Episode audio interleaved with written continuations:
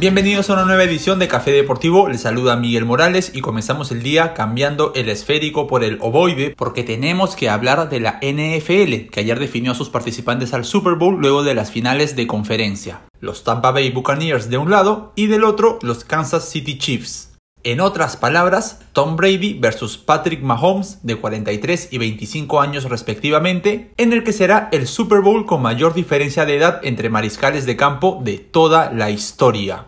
Este partido pinta tan bueno que ya dan ganas de hablar de él, pero faltan dos semanas todavía, ya tocará analizarlo con mayor profundidad. Mientras tanto, sigamos disfrutando de lo que sucedió ayer. Los Buccaneers sufrieron mucho para vencer 31 a 26 a los Green Bay Packers luego de que Brady tuviera una primera mitad espectacular, completando dos pases de más de 30 yardas cada uno. El segundo de ellos fantástico no solo por la distancia, sino porque faltaban 8 segundos para que termine el segundo cuarto y de 39 yardas, que equivale a casi 36 metros.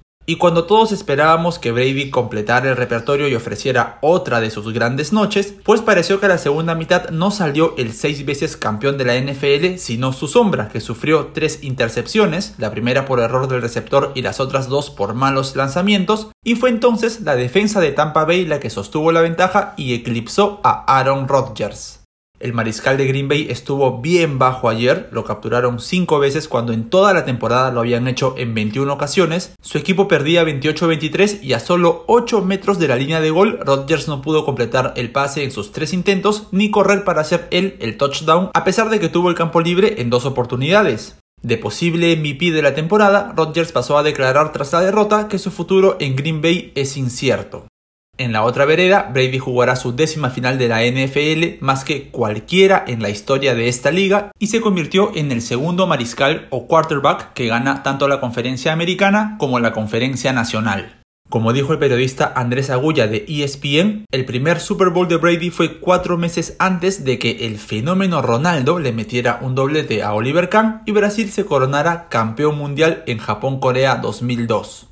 La leyenda de Tom sigue creciendo, pero cuidado que en paralelo está viendo nacer a otra. Estamos hablando de Patrick Mahomes, MVP de la temporada pasada, quien sí lideró de manera pareja y constante a Kansas City en la victoria por 38 a 24 sobre los Buffalo Bills. Los Chiefs jugarán su segundo Super Bowl consecutivo y son favoritos a lograr el bicampeonato por más que vaya a jugarse en cancha de los Buccaneers. Nada pudo hacer Josh Allen con solo 58% de acierto en sus pases y capturado cuatro veces, mientras que Mahomes no sufrió ninguna intercepción y su porcentaje de acierto fue 76.3. Y Mahomes registró estos números a pesar de que una semana atrás sufrió una conmoción en el juego divisional que puso en duda su participación para ayer, pero Patrick salió bien, jugó a pesar de esto y de una pequeña lesión en el pie izquierdo que tendrá tiempo de recuperar hasta que enfrente a Tom Brady. Además de Mahomes, hicieron un partido brillante Travis Kelsey, quien juega de ala cerrada, una de las posiciones ofensivas en el fútbol americano, que es uno de los que corren usualmente por la zona central del campo. Kelsey logró 13 recepciones de balón, según ESPN, la mayor cantidad de cualquier ala cerrada en la historia de la postemporada de la NFL. Y el otro destacadísimo fue Tyreek Hill, el ala abierta, que a diferencia del ala cerrada, corre por la banda. Hill llegaba a este duelo como el jugador con más recepciones y yardas desde 2016 y ayer se mandó una carrera meteórica de 65 yardas que seguramente lo consolida como el mejor ala abierta de la liga. Entonces, Tampa Bay vs Kansas City o Brady vs Mahomes es lo mejor que podíamos esperar en el Super Bowl, quedan dos semanas, así que para seguir con la tradición, vamos cocinando esas alitas de pollo. Eso ya será en el almuerzo del domingo 7 de febrero, pero ahora volvamos al fútbol para contarles en este collage de noticias qué viene sucediendo en el Perú y en el mundo. ESPN informó que Universitario sigue buscando un 9 de afuera. No será ninguno de los nombres que se venían manejando porque todos terminaron excediendo el presupuesto de la U, que si bien es mejor que el del año pasado, debe dedicar buena parte a pagar su deuda corriente. A pesar de ello, ESPN insiste en que sí o sí llegará un 9 extranjero esta semana. Además, Raciel García debía haber viajado ayer a Cusco para sumarse a la pretemporada de Cienciano, que arranca hoy, pero se quedó en Lima. Su deseo es resolver su contrato para sumarse a Universitario. El técnico de Manucci, Pablo Peirano, confirmó en TVX Noticias que Patricio Arce se encuentra bien tras los impactos de bala recibidos hace una semana y cuenta con él para esta temporada de la Liga 1. En Fútbol en América, el técnico de Alianza Lima, Carlos Bustos, señaló que es muy probable que Patricio Rubio y Beto da Silva sean prestados porque sus sueldos son de primera división y Alianza no los puede afrontar.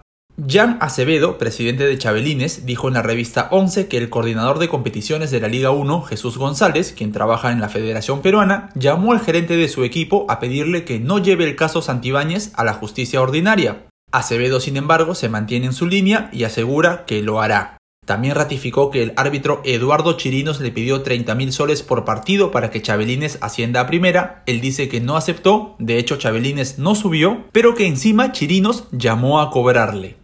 Pasando a los peruanos en el extranjero, según el presentador Oscar del Portal, en solo dos semanas más, Paolo Guerrero estará apto para salir en lista con el Inter de Porto Alegre. Se decía que estaría listo a fines de febrero, pero parece que los tiempos se adelantan, lo cual es a todas luces una gran noticia pensando en las eliminatorias.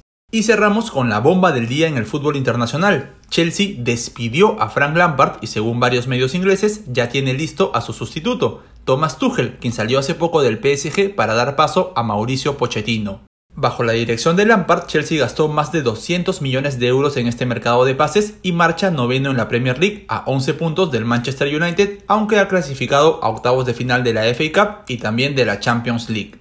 Según The Athletic, algunos jugadores de Blues se quejaron con la directiva de que Lampard no les hablaba hacía más de un mes y le faltaban conocimientos tácticos para revertir situaciones difíciles en los partidos. Así cerramos este café deportivo. A las 10 y 15, el Al Hilal de André Carrillo visita al Al Faisali. Debe ganar para seguir siendo el único puntero, mientras que a las 10 de la noche, el Cruz Azul de Juan Reynoso y Yoshimaru Yotun visita a Pachuca. Van dos fechas en México y la máquina aún no tiene puntos. Hasta mañana.